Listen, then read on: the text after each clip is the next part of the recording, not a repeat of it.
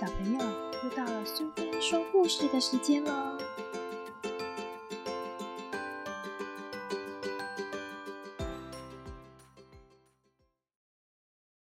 今天我们要讲的故事是林海音奶奶《八十个伊索寓言》里的《蚊子压牛》，作者是林海音，绘者是贝果，由国语日报所出版。一只蚊子嗡嗡的飞在老牛的头顶上，然后停在牛角上，说：“牛先生啊，对不起，打搅了。如果我的身体重的压得着你，尽管告诉我，我就飞走。”老牛回答说：“你这辈子啊，用不着为这种事担忧。你的来去对我都一样。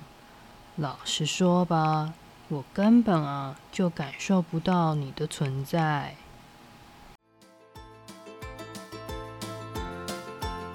喜欢今天的故事吗？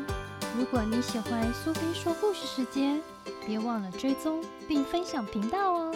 谢谢聆听，下次再见。